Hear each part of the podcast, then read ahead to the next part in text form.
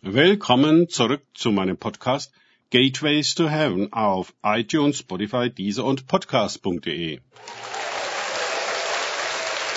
Mein Name ist Markus Herbert und mein Thema heute ist Teile und Herrsche.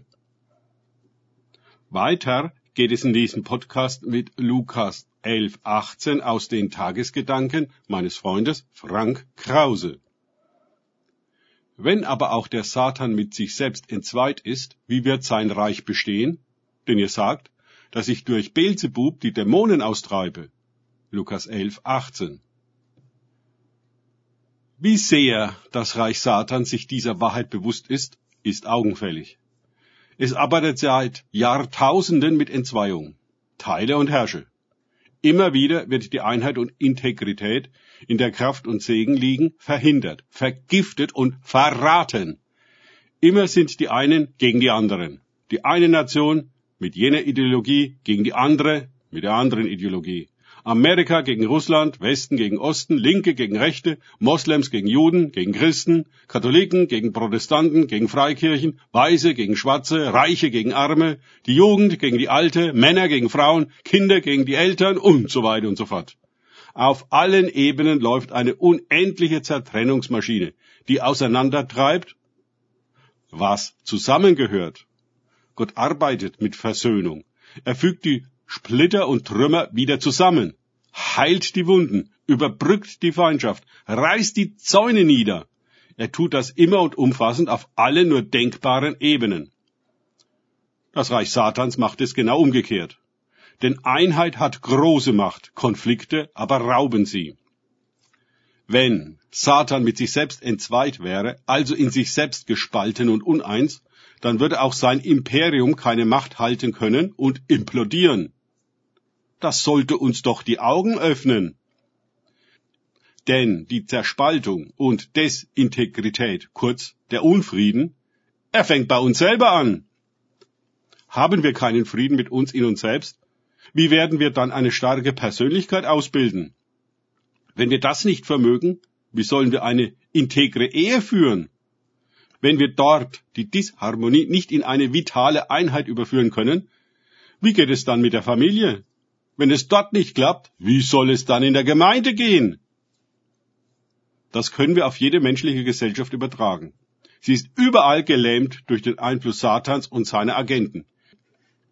Die unendlich viel Zwietracht, Misstrauen, Feindschaft und Reibung säen, Konkurrenz statt Kooperation, Angst voreinander statt Liebe zueinander. Fragen wir uns selbst und einander ehrlich, dann will eigentlich niemand diesen ewigen Stress haben. Alle sind müde von den Konkurrenzspielen, von Hader, Zorn, Streit, Übervorteilung und Dominanz. Warum nur tun wir das und leben so? Warum ringen wir ohne Ende um Nichtigkeiten? Es ist gar nicht unser Krieg und nicht unsere Agenda. Es ist nicht unsere Art und unsere Methode. Wir sind keine besseren Raubtiere die man im Zaum halten muss, damit sie nicht aufeinander losgehen.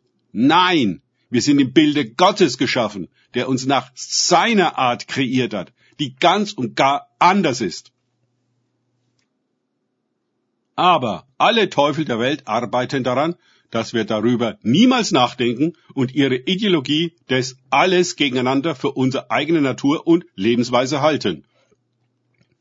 Die ideologisch festgelegten Pharisäer und Schriftgelehrten sahen in Jesus eine Bedrohung, einen Aggressor und machtvollen Betrüger.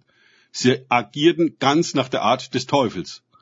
Aber Jesus hatte diesen ganzheitlichen Frieden mit sich und in sich selbst, war vollkommen integrer und ohne jede Zerspaltung. Er war so echt, heil und wahr, wie man nur sein kann. Sein Haus steht felsenfest, gegründet in Wahrheit, Gerechtigkeit und Frieden. Seine Gemeinde wird von den Pforten der Hölle nicht überwunden werden können, wenn sie die Taufe in den Heiligen Geist erfährt, der sie in jenen ewigen Shalom Gottes taucht, in dem auch Jesus zu Hause ist. Er stellt die Einheit und Verbindung von allem mit allem wieder her. Er verankert die Gemeinde im Heiligtum. Dort gibt es kein Teile und Herrsche. Danke fürs Zuhören. Denkt bitte immer daran, kenne ich es oder kann ich es im Sinne von erlebe ich es. Es sich auf Gott und Begegnungen mit ihm einlassen, bringt wahres Leben. Und ein Überwinden von Teil und Herrsche mit dem Frieden Gottes.